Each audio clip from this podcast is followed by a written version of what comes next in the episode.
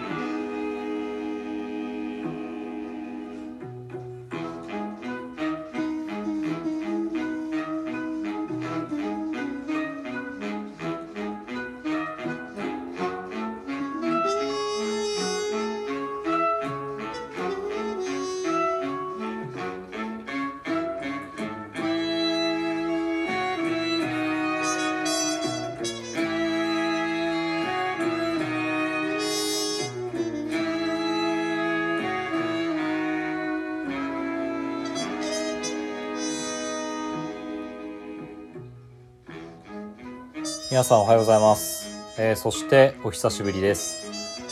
えーポッドキャストもうい、えーコーヒーも一杯、えー始まりました。えー、随分とご無沙汰しておりましたが、えー皆さんお変わりないでしょうか。えっ、と、調べてみましたら、えー前回の配信から約4ヶ月ぶりのようです。えー一体何やってたんでしょうかね。えーずっとほったらかしにしておりました。えー楽しみに待っていてくださった方はそんなにいないと思いますが、えーもしいらっしゃったとすれば、えー本当に申し訳ありません。えなおかつ本来は、え毎月最終日曜日配信と言っておきながら、え今回の配信は、え月始めの日曜日に、えこうして配信しているといういい加減さです。えおまけに今回の配信が、え最終回ということになります。この配信のことを、えー先日インスタグラムで告知した時に、えー最終回である旨も書いたのですが、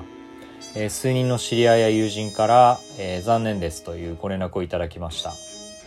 まあそれはそれで嬉しかったのですけれども、えまあ今回でおしまいにしようと思っています。え辞める理由に関しては、えそもそもこのポッドキャストを始めた理由が、えコロナ禍でステイホームしている人々へ何か慰めになるものを配信したいと思い立って、えー始めたわけなんですけれども、まあいい加減皆さんも普通に生活していますし、えーまあ特段僕の配信がなくてもいいだろうということと、やはり僕は何かをこう継続していくのがとても苦手な性分だということに、えー気づいてしまいました。えーきちんと続けているものって何だろうって考えると、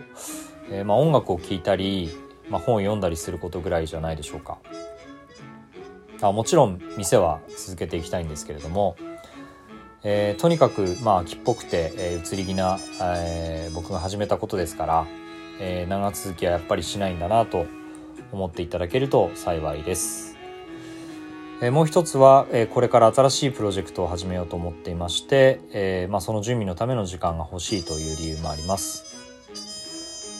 えー店をやって家族との時間を作って、えーポッドキャストの配信を考えるのって結構大変なんですって言い訳ばっかりしていますけれども、えーとにかくまあ秋っぽくていい加減な人間なんです。まあ、そんな人間に、えー今日までお付き合いいただき、えー皆さんには本当に感謝しております。えー配信中もたくさんのメッセージをいろいろな方から頂戴しておりまして、えー続けていく励みになりました。えーこの場を借りて御礼申し上げます。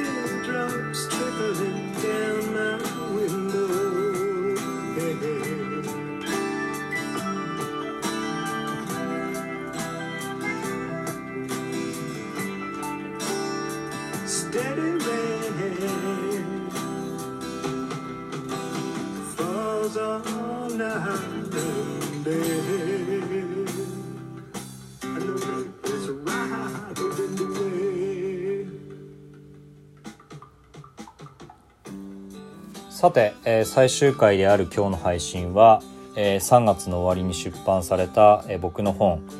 えー僕にはこれしかなかったが、まあ、おかげさまで発売から3ヶ月経ちまして、えーこの度6月28日に、えー、サンズリが、えー出版されました。まあ、それを記念して、えー僕にはこれしかなかったのためのサウンドトラックというテーマで、えー僕が執筆当時に、えー考えていたことそれから聴いていた音楽などを、えー楽曲の説明は今日はなしで、えおかけしたいと思います。え本の内容をお話ししてしまうと、えまあ、本が売れなくなってしまいますので、まあ、その外枠といいますか、えどんなことを考えてあの本を書いたのかという部分について、えお話ししていきたいと思います。え約1時間、えお付き合いください。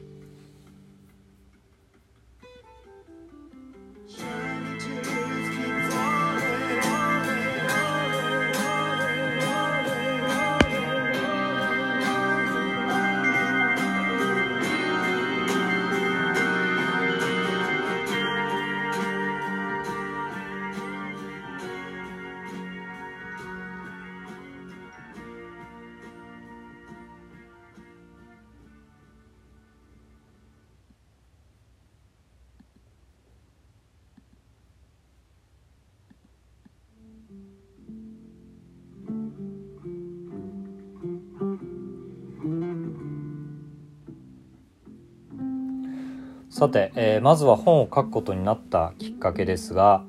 えー自分から書こうと思っていたわけではなくって、えー僕が店を開業する前から、えーインスタグラムを通じて交流のあった編集者の方からある日突然本を書いてみないかと、えー連絡をいただいたのが始まりでした、えーそれが2019年、えー今から2年前の、えー秋のことです。まあ、それでお話をいただいた後、えー僕自身が初めに構想していたのは、えー本や音楽にまつわるエッセイをまとめたような、えー本でした。それから、まあ、そんなこんなで、えー何編かエッセイのようなものを書いていたんですけれども、えー自分でもどうにもしっくりこなかったんですね、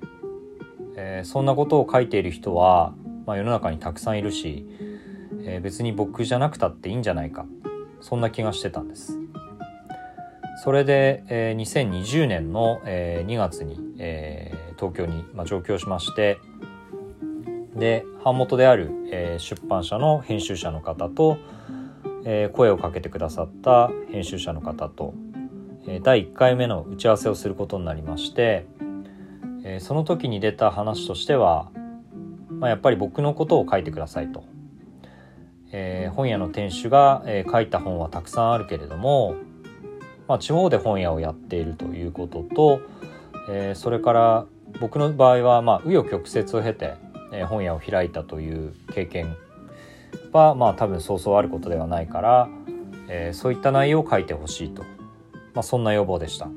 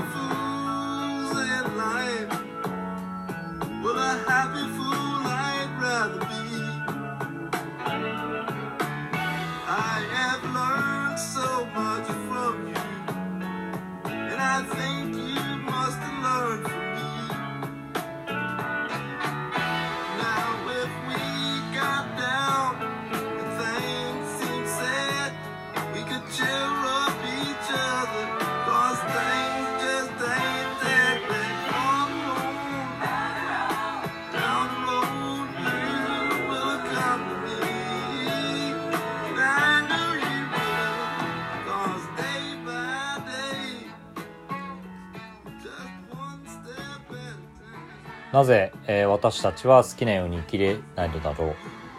好きだと思うことを我慢して、えー僕たちはそこそこで満足して惰性で生きているのだろうか、えー大方の人が、え疑問にすら思わないことを、まあ、ある時にふと考え始めたことから、え僕の人生は急展開していくのですが、え僕にはこれしかなかったという本は、えその問いに対する答えを僕自身が出すことで、えー悩み苦しみのたうち回りそして、えー喜びをつかむまでのドキュメントであると言えます、えー僕たちは学校で社会の穏やかなパーツになるための教育を受けます。静かにしなさい。他人の迷惑を考えなさい。全体の輪を乱さないように、えーそんなことを僕らは学校で教えられるわけです。そして社会に出ると、えー今度は競争すること、競争に打ち勝つこと。競争の中でうまくやることを教えられます。横を見て他人の顔色を伺ってそこそこうまくやること。僕たちにはそんな選択肢しかないのだろうか。他人を蹴落として富を占有して一人ほくそ笑む競争社会の中で生きていくこと。それが僕たちの仕事の、人生の全てなのだろうか。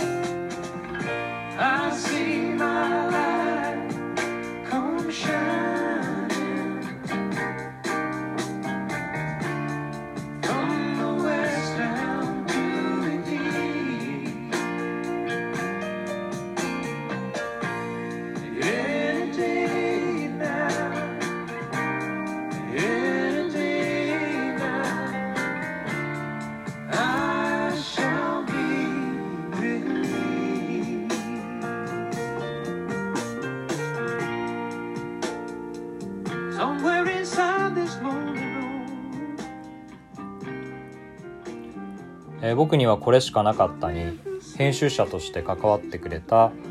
えー小梶さんとは本を書いてる間も、えーそして今も LINE や Instagram のメッセージ越しに様々な話をしています、えー天文学的な時間数の会話の中で特に印象的だったのは、えー世代間の断絶に関する話です、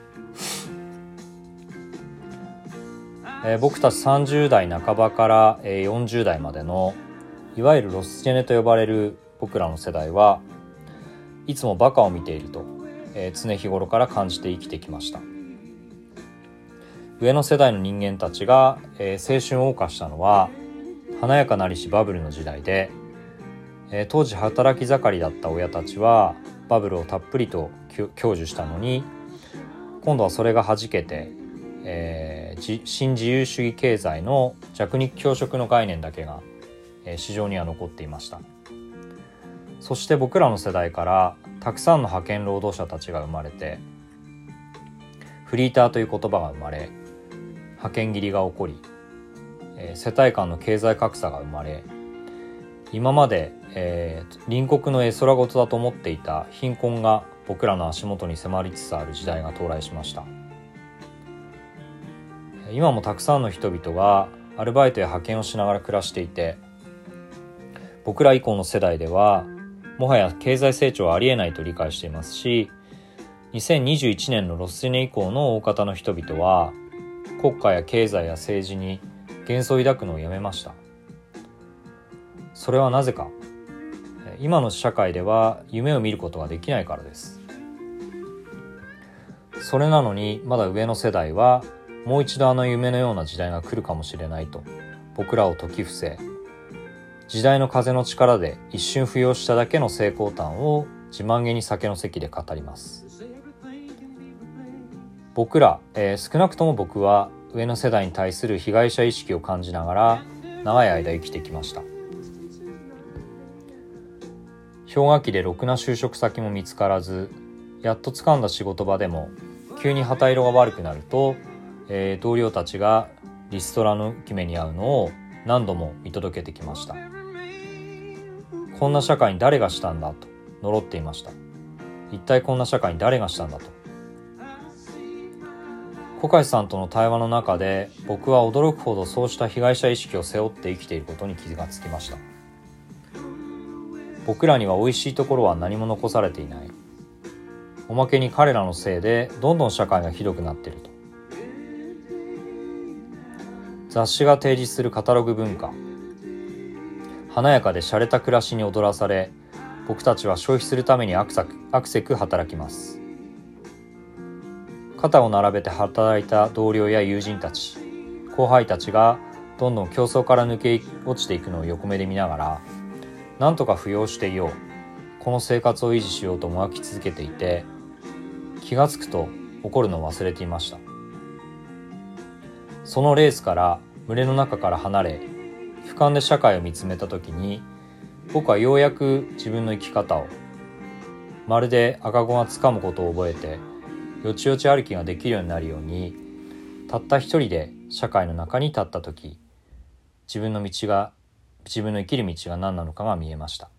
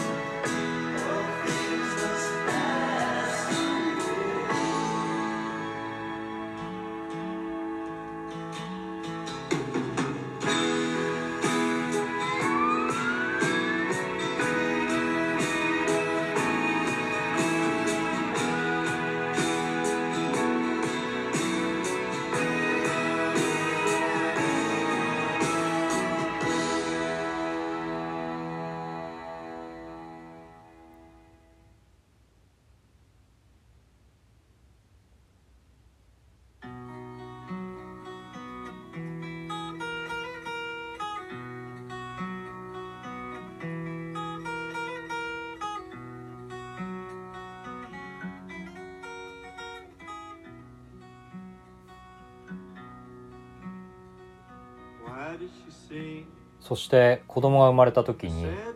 ようやく被害者面してるのは馬鹿げてると気がつきました。常に被害者意識を持っている親に育てられる子供は悲惨でしかありません。僕たちが辛酸を味わったような同じ思いを、えー下の世代にはさせていけないのではないか、えーならば生まれてきた子供が希望を持てるように、えー一人の個人としてこの社会をどんな風に良くできるのかを考えよう。それに僕は一人の事業主としてどんな風に社会に関わっていけるのだろうか。僕は店を営みながらそんなことをぼんやりと考えていました。ある日マーサ中村さんという詩人が27歳の時に書いた一編の詩に出会います。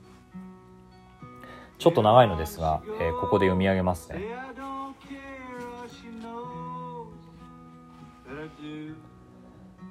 東京オリンピックの開催と稲子の成仏。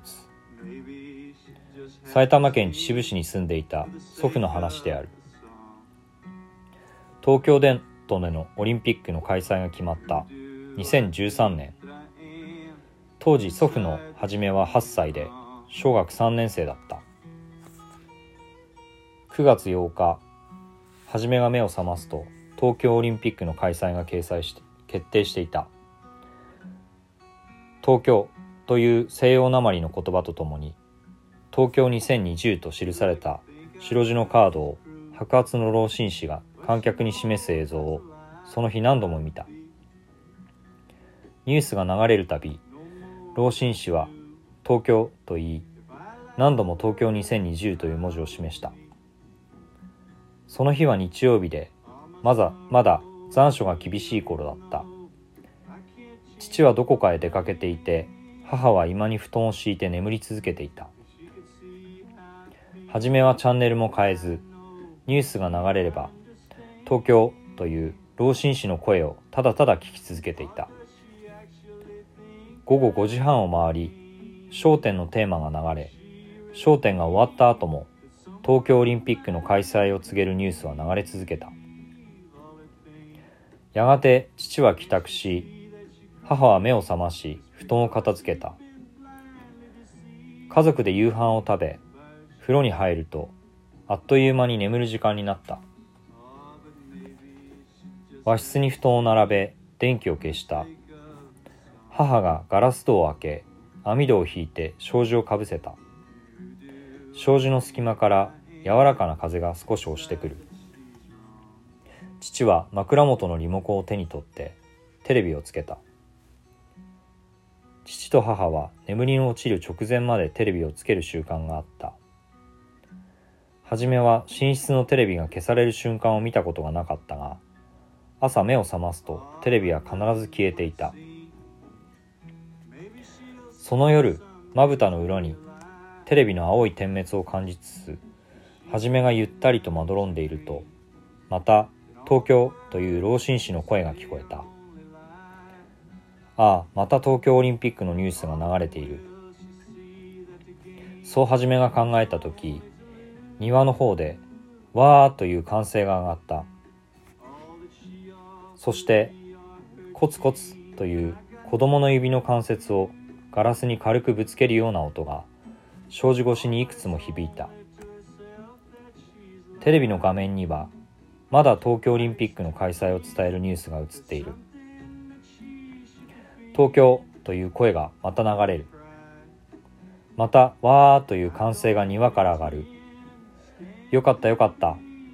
もう本当に大丈夫だな。日本は一層豊かな国になる。万歳。そう言って若い男が泣き合う声さえ聞こえてくる。見えないけれどっと肩を抱き合って喜んでいるに違いないと初めは思った。何か外で聞こえる。初めは父と母に声をかけた。二人は寝返りの音も返さなかった。初めは障子を開いた。幾百もの稲子が網戸に網戸に張り付いていた。小さく悲鳴を上げて思わず体を引いた。稲子の群れは街灯の明かりさえ通さないほどに密集していた。網戸に貼り付けない者は庭の芝生に降りてじっとしていたがガラス戸に飛びつこうと何度も体を打ちつけるものもある。しかし全ての稲子たちは共通して部屋の中のテレビを見つめている。テレビは再び東京オリンピック開催決定の映像を流した。東京。わあ。稲子たちがどよめきを上げて拍手した。蚊の鳴くような拍手の音である。はじめは母に駆け寄り強く揺すぶった。お母さん稲子はテレビを見ているよ。テレビなんてついていないでしょう。母はそう言ってまた深い眠りに落ちてしまった。コマーシャルが流れた。稲子たちの集中が切れざわついた。すると一匹の大ぶりの稲子が声を上げた。日本はすっかり豊かな国になった。もう大丈夫だろう。俺たちの若い死は決して無駄ではなかったとみんな分かったと思う。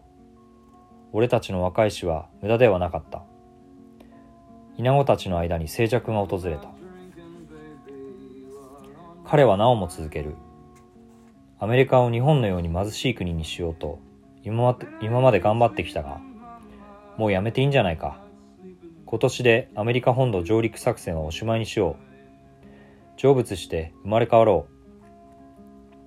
う。日本はもう俺たちが知らないくらい豊かになる。一匹の稲子がそうつぶやいた。きっとそうだ。俺にとっても今日という日が本当に若く死んだことを納得できる日だったように感じるよ。コマーシャルが終わり再び東京オリンピック開催の映像が流れた。東京。稲子たちはもう歓声を上げずざらざらと腹を網戸にこすりつけつつ庭に降りていった。庭で稲子が火を起こしていた。生阿弥陀仏の大合唱が起きた。火は野いちごのように小さくちらちらと青芝の中で光った。さよならさよなら貴様ら。もう顔を見るのも嫌だ。そう叫んで一匹の稲子が火の中に消えていった。稲子たちは少しハッとした表情をしてから思い直して満ち足りたような声で大笑い大笑いした。俺たちも続くぞさらば。一定の間隔を刻むように一匹ずつ稲子が火の中へ消えていった。ピンと音がするように跳ねて火の中へ飛び込んでいく。最後に大ぶりの稲子が火の中へ入ると赤々と燃えていた炎がほの白い青色へと変化した。次の日庭に出ると稲子の火が燃えていたあたりには一つまみくらいの灰の山ができていた。はじめはその灰に触れた。親に言っても信じなかったから俺は孫のお前にこのことを話すんだ。そう祖父は話した。祖父はこのイナゴたちを太平洋戦争で死んだ軍人たちの霊の化身ではないかと言い続けていた。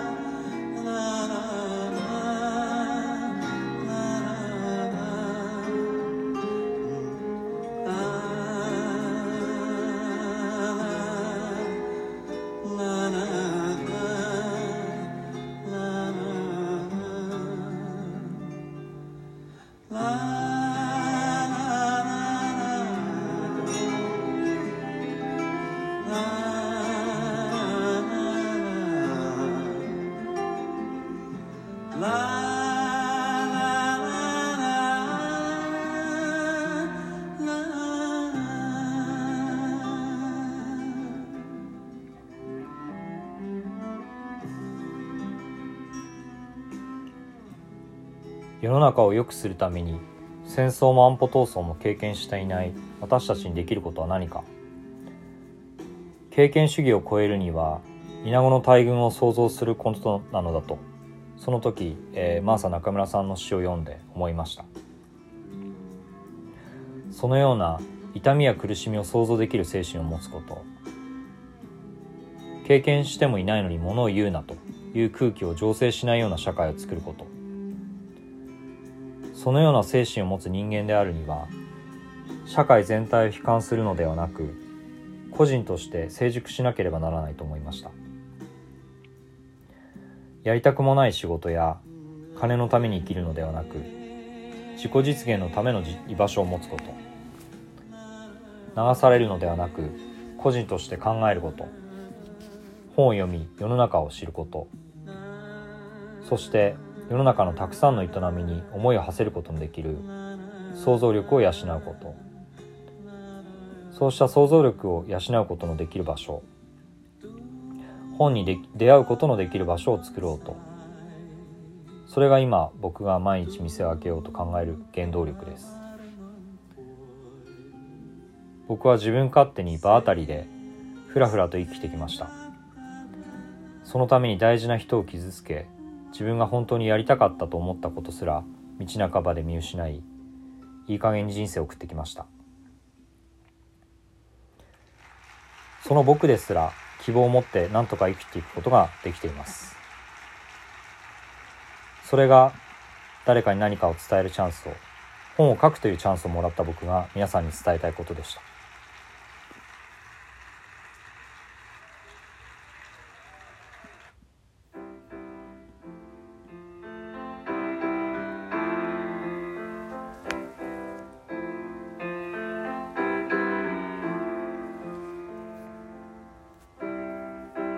This is my song, and no one can take it away. It's been so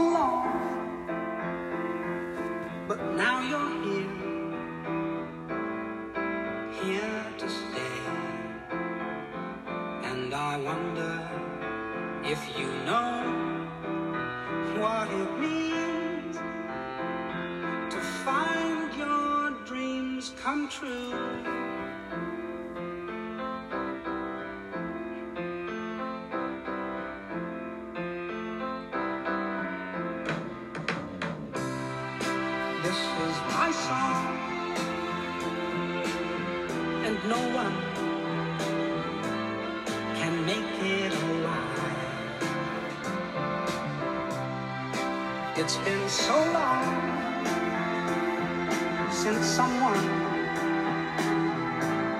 could make me cry. And I wonder